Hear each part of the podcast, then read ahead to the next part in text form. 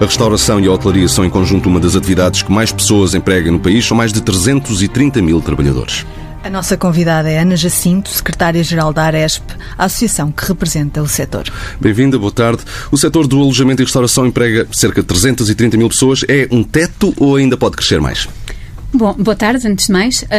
O que lhe posso dizer é que as nossas necessidades uh, já superam esse número. Portanto, o, o, que lhe posso dizer é que, de facto, o setor uh, é um dado que, que, todos nós conhecemos, tem crescido e, portanto, a, a mão de obra é necessária. Nós vivemos nosso, das nossas pessoas uh, e as, os inquéritos que a Aresp tem feito sobre esta matéria e as reflexões que tem feito à volta do mercado de trabalho e, de, e das qualificações de das nossas pessoas têm-nos dito que, de facto, temos aqui um déficit grande de, de, de mão de obra que não existe. Uh, há cerca de um ano e meio já ascendia a cerca de 40 mil pessoas. Voltámos a repetir esse inquérito, que não sendo um dado científico, mas é uma estimativa, já superámos essa falta e, portanto, uh, para responder à sua pergunta, temos espaço para crescer.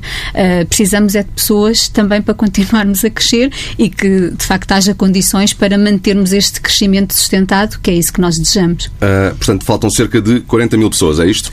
Talvez um bocadinho mais já. E como é que se pode colmatar essa falha?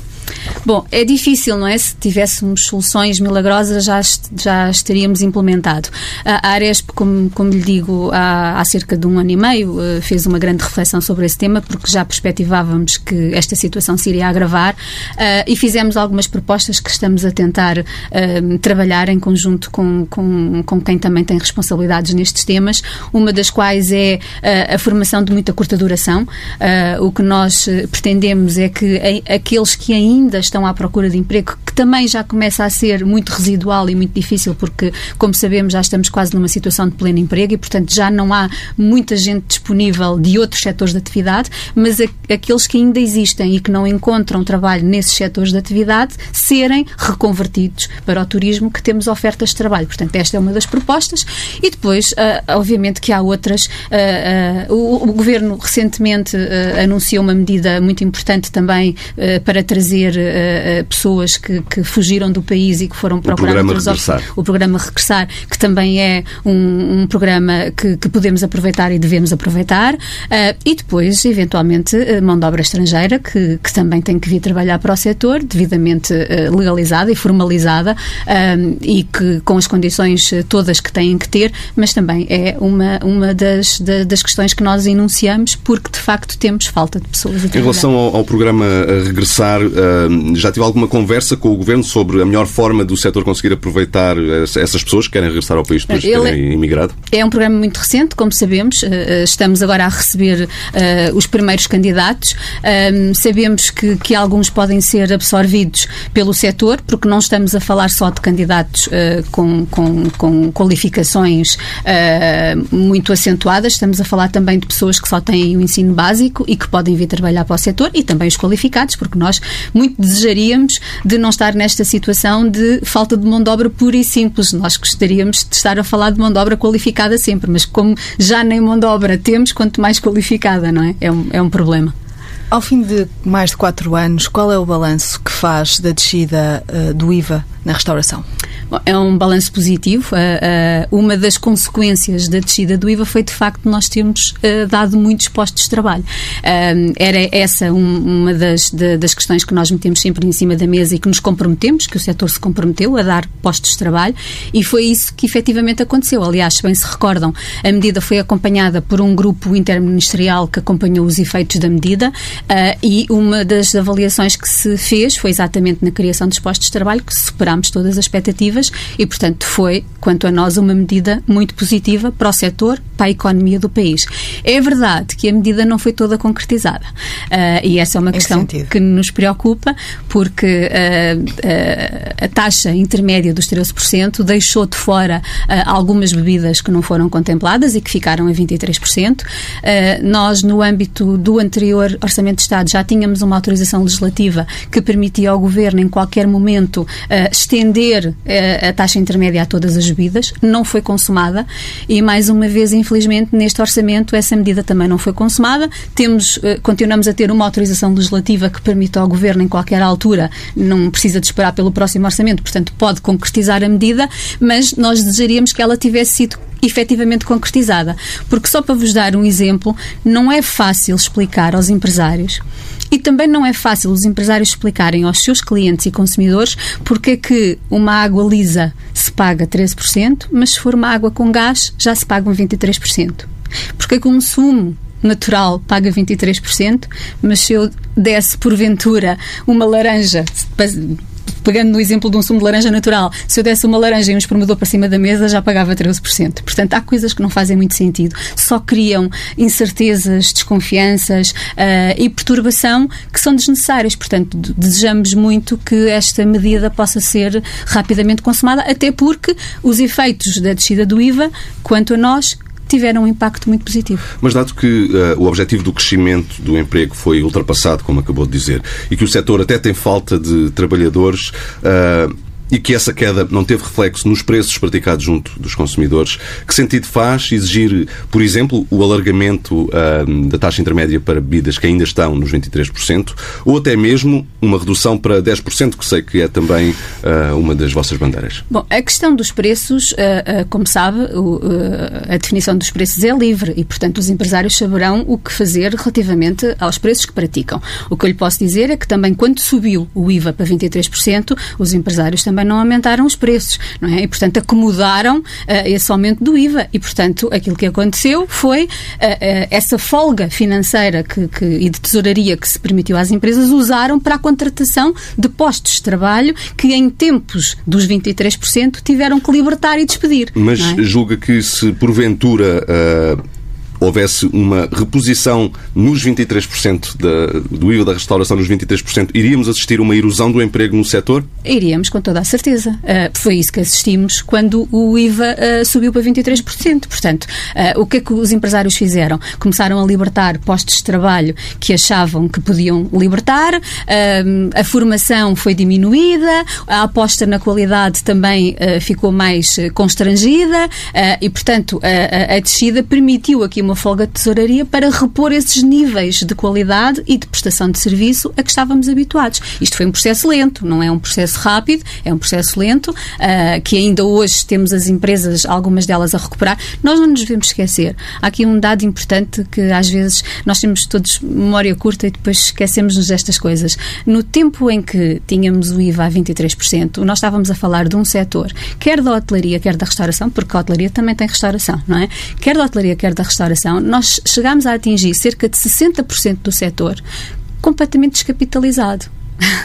Portanto, com dificuldades financeiras muito graves, que obviamente esta recuperação é lenta, não se faz de um momento para o outro, e o IVA não foi só o IVA, como sabemos, o IVA ajudou, mas também uh, estamos no mapa da, da, da, moda e, portanto, Portugal ganhou imensos prémios ultimamente, temos tido uh, uh, imensos sucessos e isso também faz com que haja mais pessoas e, portanto, também ajudasse a tudo isto. E mais outro, outro pormenor que não deve ser esquecido, que o próprio poder de compra da população também aumentou um bocadinho e, portanto, permitiu aqui uma maior folga ao setor, porque as pessoas, a dada altura, deixaram de tomar o pequeno almoço fora, deixaram de almoçar fora e, e voltaram a retomar esses hábitos e tudo isso ajuda o setor. Não é a medida por si só isolada, foi um, um conjunto de, de medidas que ajudaram, mas o IVA teve uma importância grande.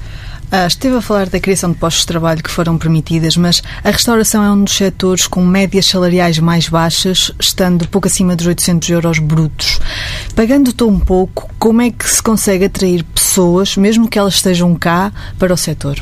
Bom, hum, é, é frequente uh, colocarem-me essa questão. Uh, os dados que temos em cima da mesa resultam uh, de dados oficiais, que muitas das vezes, uh, muitas das vezes não, os dados não contemplam retribuições variáveis. O que estamos a falar são dados que resultam das, dos salários base e das contratações coletivas que também definem tabelas salariais mínimas. E daí os dados que vêm a público são estes. Mas a verdade é que nós não nos podemos esquecer que o setor da restauração e da hotelaria é um setor que trabalha 24 horas é? por dia, 365 dias. E isto significa que as pessoas têm uma componente variável muito acentuada, que passa por o quê? Se trabalham à noite, têm trabalho noturno, são ressarcidas por isso. Se trabalham um feriado, são ressarcidas por isso. Uh, fins de semana, a mesma coisa. Uh, alimentação. A alimentação, na maioria dos estabelecimentos uh, de restauração que têm confecção, tem que ser dada em espécie. Todos nós vamos ao supermercado e sabemos quanto é que gastamos no supermercado e, portanto, o trabalhador nas nossas empresas toma um pequeno almoço, almoça, lancha, janta, ceia. Isso é dinheiro que, que leva para casa e, e, isto não é contabilizado. Então, eu não diria, uh, e até para acabar com essa conversa, nós um, uh, eh, solicitamos à nossa Confederação do Turismo de Portugal que uh, fizesse um, um, estudo profundo sobre as remunerações no setor. E isto está a ser feito em parceria com, com uma academia. julgamos que em breve tenhamos resultados desse estudo, um, porque de facto temos que pôr um, um, um bocadinho o tom da conversa no sítio certo. Eu não diria que pouca atração para o setor passa pelos salários. O que eu diria é que o setor é um setor penoso. Penoso em que sentido? Exatamente porque trabalha 24 horas por dia, 365 dias. Nós temos os trabalhadores a trabalhar, como eu dizia, aos sábados, aos domingos, a, a horas noturnas. E nós sabemos, e está mais do que provado, especialmente esta nova geração dos milénios e afins, que gostam de trabalhar, mas também gostam de fazer os seus hobbies e de ter tempo, cada vez mais tempo para eles. E quando se diz a um jovem, eh, mesmo que ele esteja a terminar a faculdade e a ingressar no mundo do turismo, a dizer que, e eu recebo muitos jovens no final dos cursos que, que vão à Aresp uh, para, para ouvir falar um bocadinho do setor, e, e quando eu falo da necessidade que eles têm de abdicar de algum do tempo deles, porque têm que trabalhar quando, quando todos os outros estão de lazer, o turismo está a trabalhar, não é? É um facto. Uh, isto é difícil. Isto é difícil dizer a um jovem que não pode ir para a praia às 5 da tarde com os amigos porque tem que trabalhar. E, portanto, isto é penoso. Há que uh, criar cada vez mais, e o Governo também está preocupado com este tema, da conciliação da vida profissional com a vida familiar. Nós temos que ter instrumentos e temos que ter a inteligência uh, de criar organizações de tempos de trabalho que, que não façam com que os trabalhadores tenham que ficar agarrados a uma empresa o dia todo. Porque nós, com os horários que temos, o que acontece é que a grande maioria dos trabalhadores tem que entrar de manhã, tem que fazer os almoços, depois faz um intervalo a meio da tarde e depois volta outra vez à noite. Mas este intervalo do meio da tarde, quando temos cada vez pessoas a viver mais na periferia de Lisboa ou nas periferias dos centros, que demoram um imenso tempo a chegar às suas casas, não lhes permite fazer nada neste intervalo. Portanto, o que acontece é que elas acabam por ficar afetas à empresa quase o dia todo de trabalho, não é? E, portanto, é isto que nós precisamos de ajudar, quer as organizações, quer os empresários, os gestores, a pensarem em organizações, até a própria negociação com os sindicatos. Nós temos por hábito negociar todos os anos com os sindicatos contratos coletivos e falo dos sindicatos afetos à UGT e afetos à CGTP. Estamos agora prestes a fechar a negociação de 2020. Nós, em conjunto e na mesa da, da negociação, temos que encontrar mecanismos que facilitem a vida a estas pessoas. Não somos só nós, porque depois também há uma responsabilidade grande do Estado em criar condições para que tenhamos creches abertas em horários uh, mais complicados, que tenhamos condições para que, de facto, esta conciliação possa ser feita, mas devo-vos dizer que isto também é um tema que tem preocupado o Governo e que está em cima da mesa neste momento. O turismo, há uma percepção que o emprego no turismo é jovem, precário uh, e feminino. Uh, como é que se muda também esta imagem de um setor que cresce todos os anos? Precário, eu tenho dificuldade em perceber o que é precariedade. Uh, nós somos um setor uh, que vive muito da sazonalidade e, portanto, tem contingências afetas à sazonalidade. Uh, mas eu diria que hoje em dia não há empregos para a vida e, portanto, o que importa salientar é que nós temos ofertas de trabalho. Ofertas de trabalho num setor que cada vez mais é punjante, que cada vez mais é o motor da nossa economia e que, de facto, é, é como, como se diz muitas vezes, é a indústria da felicidade e, portanto, todos nós desejaríamos e eu gostava muito que todos nós uh, gostássemos de trabalhar neste setor. Aliás, eu costumo dizer que nós na Aresp não descansaremos enquanto todos os pais e mães não desejem que os filhos vão trabalhar para este setor, porque nós ainda não temos essa, essa, uh, uh, essas citações com frequência, não é? Muito pelo contrário. Se calhar temos muitas famílias ainda a desincentivar quem quer vir trabalhar para este setor e, portanto, o nosso trabalho é fazer um bocadinho aquilo que foi feito, por exemplo, com os cozinheiros, onde nós já temos hoje uma apetência enorme, temos muitos jovens a quererem ser chefes, pelo glamour que, que, a categoria profissional criou e nós temos que criar esse glamour para todas as outras categorias profissionais. Portanto, precariedade, não entendo bem este conceito. O que temos é, Mas de facto, um setor sazonal. Temos muitas mulheres a trabalhar, de facto, em. Um, curiosamente, a Aresp fez um estudo há uns anos exatamente para perceber se o setor, uh, uh, se no setor existia muitas uh, discrepâncias salariais entre homens e mulheres. E fomos, durante três anos, avaliar postos de trabalho na hotelaria e na restauração. Isto foi, foi feito em parceria com a Organização Mundial do Trabalho, com a CIT aqui, com a ACT, com, com, com a CGTP, e a Associação Patronal, a única que aceitou o desafio, fomos nós e tivemos, de facto, a tentar perceber se era assim, se havia, de facto, ainda discrepâncias salariais. Nós não encontramos essas discrepâncias. O que encontramos foi, nas categorias mais baixas, eh, uma acentuada presença de mulheres. Eh, portanto, nas categorias Conseguem de topo... explicar essa... Eh, talvez por pelas qualificações, sendo que já verificamos, isto já, já foi um projeto que já tem há uns anos, e, esse, e, e já temos hoje mais mulheres em categorias de topo e de desfia do que tínhamos há uns anos atrás. Portanto, essa mudança também vai acontecer, mas uh, uh, acontecia muito pela, pelas baixas qualificações uh, e, portanto, tínhamos muitas categorias na copa, na cozinha, com muitas mulheres, era um facto. Não que no mesmo posto, se fosse desempenhado por um homem, elas recebiam de forma diferente. Isso não acontecia. Salário mínimo está nos 635 euros. A CGTP, que tem uma nova líder, quer uma subida para 850. Isto é viável para o setor? Não. Um, os, as subidas do salário mínimo dos últimos anos já um, nos obrigaram aqui a um esforço enorme, porque, como sabe, não é só a questão do salário mínimo, é que depois o salário mínimo impacta com todas as categorias, porque nós temos uh, uma tabela que vai subindo e, portanto, nós não podemos há um ter. Há um efeito de dominó, exatamente. Sendo que no salário mínimo nós até só temos os estagiários e, portanto, nem, nem, nem, nem aí. Uh, ou seja, eh, o problema adensa-se significativamente e, portanto, eh, nós temos que ter capacidade, desejamos muito, aliás, eu volto a repetir porque acho que isto é importante, porque uh, talvez seja um caso único. A Aresp, todos os anos, atualiza salários com as duas estruturas sindicais. Não é só com, com o sindicato afeta ao GT, também é com o sindicato afeta à CGTP, que normalmente é sempre mais difícil chegar a um acordo. e nós todos os anos o fazemos. Portanto, significa que os salários, eu, eu não posso fazer um contrato coletivo sozinho sozinha, não é? Eu preciso da estrutura sindical e que assine o contrato. Portanto, se a estrutura sindical assina um contrato connosco, com a Aresp, é porque está confortável com os valores que nós estamos a propor. E porque senão não assinaria contrato nenhum, não é? Não somos obrigados a fazê-lo. E, portanto, uh, temos nos últimos, nos últimos anos uh, tido aqui um esforço tremendo, mas temos que ter muita calma porque a produtividade não está a ser medida e não está a acompanhar estes ritmos de aumentos salariais que nos trazem aqui um grande esforço. É verdade que nós, e isso salta sempre para cima da mesa de negociação com os sindicatos, bom, mas o turismo está a crescer e os proveitos estão a crescer, e é verdade, mas também não nos devemos esquecer que o país ainda vive a vários ritmos. Nós temos um país uh, onde temos os grandes centros urbanos com mais densidade turística uh, a continuarem a crescer, mas também temos uh, territórios de baixa densidade, com graves e constrangimentos graves.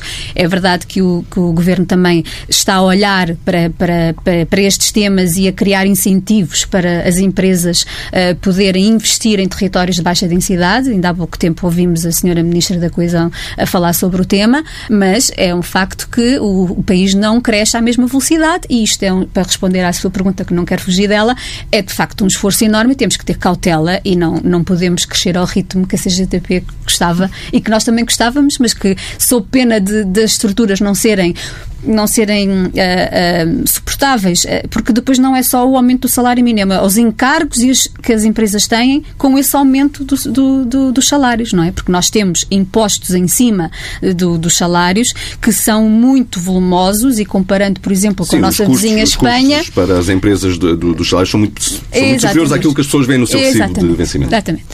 Mudando um bocadinho de tema, já mencionou a questão da sazonalidade, que é um, um problema, que uma questão para o setor. A área metropolitana de Lisboa consegue, de certa forma, colmatar a sazonalidade com uh, os chamados congressos e eventos. A capital precisa de um novo centro de congressos? É um segmento que precisa de ser um, intensificado, não só em Lisboa, como em todo o território, porque o, o segmento dos congressos é um dos, um dos, instrumentos vitais para alavancar uh, o turismo um, em, em, todo o território, não só em Lisboa. Uh, portanto, eu diria que uh, são infraestruturas essenciais para podermos continuar então, a crescer. Precisa de mais. precisa de, de, de mais, precisa de mais, mas não é só Lisboa. Falou muito em Lisboa e na área metropolitana. Eu diria, que um dos nossos grandes desafios é conseguir uh, gerir fluxos melhor do que o que fazemos. Uh, nós centralizamos e continuamos ainda a fazê-lo, uh, porque, porque é natural, as pessoas procuram mais Lisboa e o Porto e os centros urbanos, é para aí que elas, que elas apontam as suas baterias, digamos assim, mas nós precisamos, nós, nós todos, de tentar um, eh, dar mais território aos turistas. É? Nós concentramos uh, muito e fazemos ainda pouco, acho que temos que fazer mais, porque temos um território com grandes diversidades, é pequeno uh, e tem uh, tantas diferenças e tantas diversidades que devem de ser conhecidas e que não são conhecidas porque normalmente o turista o que procura, como, como digo, é os centros que são mais conhecidos, mas temos que ser nós a desviar estes fluxos até para evitar os perigos que vamos ouvindo constantemente do excesso de turistas, que é uma, uma tonteria do, do nosso ponto de vista, uh, e que, que, que, estamos a descaracterizar os centros e que estamos uh, nós não temos turistas a mais porque eu não, nem sequer sei o que é isso do turista a mais, não é? Agora, temos é que saber gerir fluxos para que, de facto, à mesma hora e no mesmo dia e no mesmo sítio não se sinta uma presença acentuada de turistas. Por falar em turistas a mais, o alojamento local cresceu muito nos últimos anos, tem gerado polémica. Neste orçamento, o Governo impôs mais restrições ao alojamento local nos centros históricos. Uh, que impacto é que isto pode ter no turismo e também por via uh, secundária na restauração? Bom, a primeira coisa que, que, que se me permitem dizer a esse propósito, é que mais até do que as medidas em si, Uh, o que nos causa grandes constrangimentos são estas oscilações e estas mudanças constantes dos enquadramentos fiscais, neste caso, que foi o orçamento, e também jurídicas. As empresas não podem, no meio da sua vida, estarem constantemente a ser confrontadas com alterações significativas um, ao enquadramento que tinham quando iniciaram o seu negócio. Porque, por mais pequena que a empresa seja, e o nosso setor é de facto caracterizado por microempresas, ela precisa de um plano de negócios. Há uma expectativa que é criada, são empregos que são gerados e, portanto, tudo isto é pensado. Se nós estamos constantemente a alterar as regras do jogo, isto não é viável e, portanto, essa é a primeira nota que nós demos uh, constantemente, mais do que a medida em si ou do que a alteração em si, nós não podemos. Exatamente. A estabilidade para nós é fundamental e o que nós estamos a criar nestes empresários é insegurança, dúvidas, um, receios e, e incertezas que uh, não são boas boas para ninguém. Esta é a primeira nota. E, mais uma vez, o Orçamento de Estado veio criar alterações, uh, acentuou uh, a fiscalidade nas zonas de contenção. Uh, 50% em IRS. 50%. Portanto, significa que neste momento as empresas, em vez de terem os seus rendimentos tributados em 35%, têm 50%, não é? Já tinha sido em 2007. Em 2017 passou de 0,15 para 0,35 e agora passamos de 0,35 para 0,50. Portanto, constantemente agravamentos que não foram pensados no início do negócio. Mas este agravamento atinge as pequeníssimas empresas, porque estamos a falar só dos apartamentos e das moradias. Um, e estamos a falar das zonas de contenção. Mas essas zonas de contenção também já foi uma alteração legislativa subsequente, não é? E, portanto, tudo isto é mau do nosso ponto de vista, porque fomos nós e o Estado português que incentivou estes empresários a fazerem alojamento local e a regenerarem os prédios que estavam a cair. Porque nós não nos devemos esquecer que, quer em Lisboa, quer no Porto e até no, no, no restante território português, que foi uma surpresa até para a Aresp, que estudou este fenómeno no fundo, cerca de 60% dos imóveis que hoje são alojamento local e que hoje se apontam os dedos para estes alojamentos locais, estavam desocupados e completamente em ruínas. E, portanto, foram estes empresários que investiram, regeneraram e foram incentivados a isso. E agora, como já temos os prédios regenerados, incentivados, criou-se dinâmica à volta, porque um, um, turista que vem para o alojamento local não dorme só. Ele também come, vai, vai comer, vai fazer animação, anda nos transportes e, portanto, toda este, esta, esta contribuição para a dinâmica que, que, que, gera, que se gera à volta do alojamento local foi motivada e foi provocada por todos nós. E agora dizemos ao empresário: não, agora tu estás, estás a comportar mal, levas mais um agravamento fiscal, não podes abrir mais uh, estabelecimentos nas zonas de contenção. As zonas de contenção estão cada vez a alargar mais porque Lisboa começou com uma zona muito limitada, já alterou, já alargou, o Porto também já fez uma zona de contenção, até Mafra já tem uma zona de contenção e, portanto, achamos que não é de facto o caminho. Uh, Portugal tem estado na moda nos últimos anos em termos turísticos. A demora na construção do novo aeroporto uh, do Montijo pode contribuir para que isso deixe de acontecer? É uma catástrofe. Temos que resolver rapidamente esse, esse tema. Andamos a discutir isto há anos, há anos. E cada vez que se anda um bocadinho, parece que retrocedemos mais um, um passo para trás. E, portanto, esse assunto precisa de esta, ser. Esta semana tentado. conhecemos aqui um, um novo uh, degrau nesta escada, que é a possibilidade uh, de, de, dos municípios diretamente afetados poderem vetar, digamos assim. O Governo, de qualquer maneira, já prometeu que vai mudar a lei para que isso não aconteça. pois, uh, um, vamos lá ver. Nós podemos estar aqui horas a discutir o tema. E os passarinhos, e as gaivotas, e as questões ambientais. E, é, é um facto, nós teremos, e, e, e, obviamente que, que, não serei a pessoa uh, com mais competência para poder falar de todas essas questões inerentes à construção do aeroporto. Mas o que sabemos é que estamos com uma dificuldade de acesso ao país. E se queremos que o turismo, que tem sido a alavanca e o motor da economia do nosso país, continue a crescer, nós precisamos que as pessoas cheguem ao território nacional. E se somos um país periférico em que a maior parte das pessoas chegam por via aérea, uhum. então temos mesmo que resolver o problema. Vamos mudar um pouco de tema. O ambiente é uma das grandes preocupações atuais. Uh, os recipientes de plástico nos espaços de restauração vão passar a ser uh, proibidos. Uh, que efeito é que isto pode ter para o setor? Olha, um, em relação ao ambiente, a, a Arespa há muito que é pioneira em boas práticas e incentivar os seus empresários a, a terem condutas adequadas nesta matéria. Um, temos códigos de boas práticas, incentivamos os empresários, damos formação. Uh, portanto, em matéria do ambiente, nós temos um longo percurso já feito. Uh, e, portanto, tudo aquilo que sejam medidas para contribuir para uh, melhorarmos, nós estamos todos de acordo. Não podemos estar mais de acordo.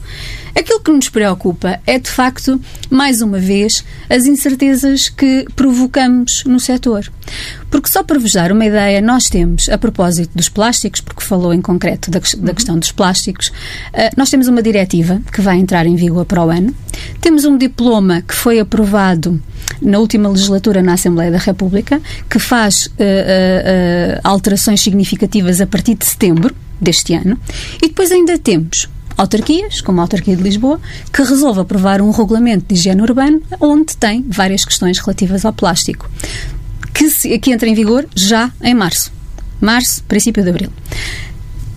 Todos estes instrumentos jurídicos têm questões uh, diferentes umas das outras. Uh, e, portanto, a Aresp aquilo que fez foi tentar perceber, junto das entidades competentes, a APA Ministério do Ambiente, Câmara Municipal de Lisboa, como é que estes instrumentos todos e estas obrigações se compaginam? O que é que dizemos aos empresários que têm que cumprir? Quando é que têm que cumprir e como?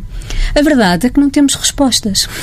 E a verdade é que Uh, aquilo que devia de ser um processo simples, uh, que o empresário devia perceber, que o consumidor, porque nós não alteramos comportamentos só por via do decreto-lei a, par desta questão do, do, de, dos plásticos, também está a questão das beatas. Uh, como sabemos. E, e, o facto de hoje já termos estabelecimentos que têm à porta cinzeiros, não é por isso que as beatas não se encontram no chão. O que significa que nós não alteramos comportamentos que estão enraizados por um diploma. Nós precisamos de educar as pessoas, sensibilizar as pessoas e ajudá-las a mudarem estes comportamentos que não deviam ter, é um facto, mas não se mudam por decreto. Portanto, aquilo que nós temos neste momento para responder à sua pergunta é: são três instrumentos diferentes, com regras ligeiramente diferentes umas das outras, uh, com muitas perguntas que nós fizemos e que estamos à espera de respostas, porque os nossos empresários colocam-nos perguntas todos os dias sobre o tema. E neste momento estamos incapazes de lhes dizer efetivamente que tipos de materiais é que podem usar, quando é que efetivamente podem deixar de usar? Que alternativas é que nós temos? Porque depois também há a questão de o mercado ainda não estar ajustado às alternativas. Portanto, tudo isto. É um, um bocadinho uma atrapalhada que precisa de ser um, esclarecida um, e nós, obviamente, que estamos a fazer todos os esforços para que os empresários tenham as respostas que devem ter. Estamos a trabalhar com a Câmara, estamos a trabalhar com o Ministério do Ambiente, mas, obviamente, que não posso deixar de lamentar que, mais uma vez, não se tenha tido o cuidado de uh, preparar adequadamente estes diplomas, no sentido de eles serem claros, de darem o tempo que têm que dar para as empresas se adaptarem. Nós não podemos esquecer que, há, que o setor é uh, muito micro, mas também temos grandes empresas que têm contratos feitos com os seus fornecedores a longo prazo, que precisam de terminar esses contratos, encontrar alternativas. Portanto, eu diria que estamos de mãos dadas com estas preocupações. Nós, os nossos empresários e a maioria dos consumidores, diria eu, porque a consciência também já vai mudando, apesar de termos ainda um caminho longo pela frente.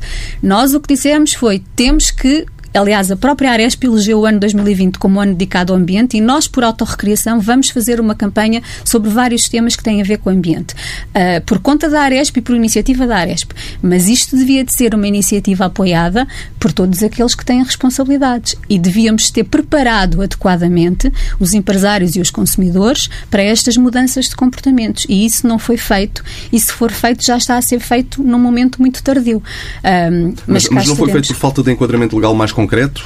Não, não foi feito porque uh, houve precipitações. No caso de Lisboa, nós não nos devemos esquecer que Lisboa é capital verde, portanto tinha que se apressar alguma coisa para ser feito e, portanto, surgiu este regulamento para entrar em vigor já em março. Uh, agora, o que a Aresp sempre disse à Câmara, e está a trabalhar com a Câmara nesse sentido, é que nós precisamos de preparar as pessoas, precisamos dizer às pessoas o que é que elas podem ter, o que é que não podem ter, em que condições. E ainda não sabem. E ainda não sabem. Portanto, estamos a fazer um conjunto de. Uh, é como se fosse um guia com um conjunto de factos que, que nós vamos. Mas ainda não, ainda não sabem porque a Câmara e as autoridades públicas ainda não os transmitiram, Exato, é isso? É, porque elas próprias ainda estão a estruturar essas respostas, eu diria assim. Tempo agora para a análise do professor João Duque. João, bem-vindo. A restauração diz que lhe faltam 40 mil empregos, mais de 40 mil, e que esta é uma tendência crescente, que falta cada vez mais gente neste uh, setor. Uh, que comentário é que isto te oferece, sabendo à partida que este é um dos setores que paga pior em Portugal, pelo menos é isso que as estatísticas dizem? Bem, se eu olhar para a questão do ponto de vista otimista, isso é bom sinal, não é? Agora imagine que a mesma pessoa estava a dizer o contrário. Tem 40 mil pessoas a mais e que não sei o que lhe de fazer e temos que as despedir. Portanto, neste sentido, é, é, é bom. É um indicador de que a restauração ainda continua a crescer eh, e que, portanto, está provavelmente a servir um afluxo crescente de turistas. Pronto, isso é um sinal positivo. O sinal menos positivo é de que não se consegue, com os salários que estão a ser propostos, não se consegue atrair as pessoas para este tipo de tarefa. Deixa-me só acrescentar este uh, dado, diz o Instituto Nacional de Estatística, que este é um dos setores mais mal pagos em Portugal, com um vencimento médio bruto que andará pouco acima dos 800 euros. É claro que o setor argumenta que há pagamentos que são feitos em espécie, porque tipicamente, por exemplo, quem trabalha na restauração come de graça no local de trabalho, não é? É verdade, mas isto mesmo assim, para um salário médio nacional que anda na casa dos 1.160 70 em 2018 é uma diferença muito significativa. E estamos a falar de salários médios, também num setor, e, portanto, de alguma forma, temos também uma, uma ideia do que é que estamos aqui a falar. Um, o, o, trabalho, infelizmente, muito dele é pouco qualificado. Se nós pensarmos naquelas pessoas que estão a fazer auxiliar de, eh, não é eh, um cozinheiro, mas de facto muitos serviços são muito pouco qualificados em que uma pessoa, ao fim de umas horas, ou diria de meia dúzia de dias de trabalho, está a descascar as batatas da melhor forma que é possível, que nem é ele que as descasca, mas é apenas alimentar uma máquina que descasca, etc. Portanto, as tarefas muitas vezes não são muito qualificadas e isso leva a uma depreciação do valor do salário. Um, e, e, se calhar, por um lado, começa a haver, no ponto de vista nacional, começa a haver de facto uma escassez de mão de obra que esteja disponível para trabalhar. Porque esta escassez não é exclusiva deste setor. Ora, nem mais. Eh, e e já fizemos aqui referência a isso, a outros setores, nomeadamente a construção civil.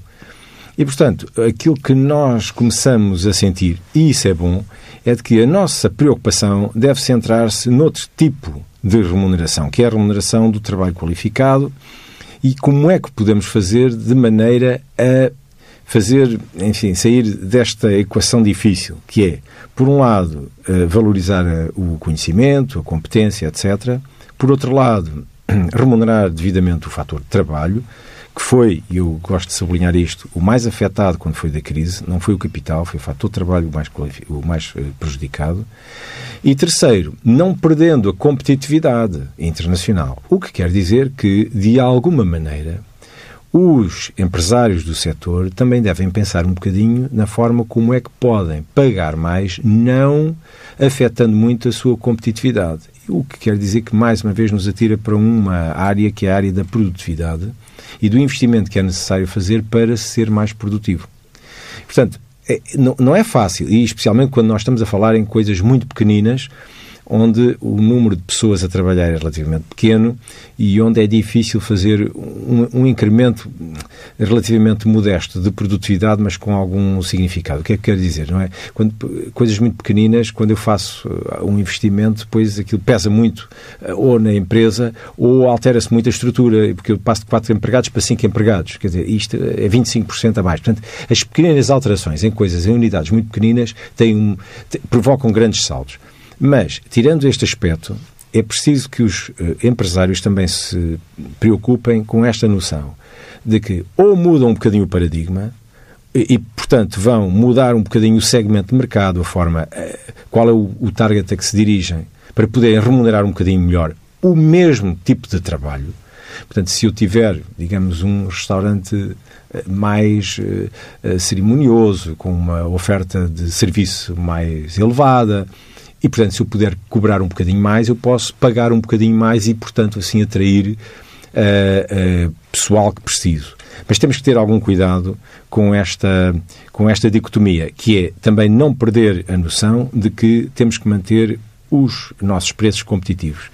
Porque eu sei que ninguém vem a Portugal para vir aos restaurantes, portanto estou a falar do turismo, os portugueses já fazem algum turismo para ir a restaurantes, mas isso é outra coisa. Mas os não os não nacionais não fazem, não vêm a Portugal para o turismo, eh, para, para, para a restauração, mas usam-na para. E, portanto, é um efeito secundário da estadia. É um efeito secundário.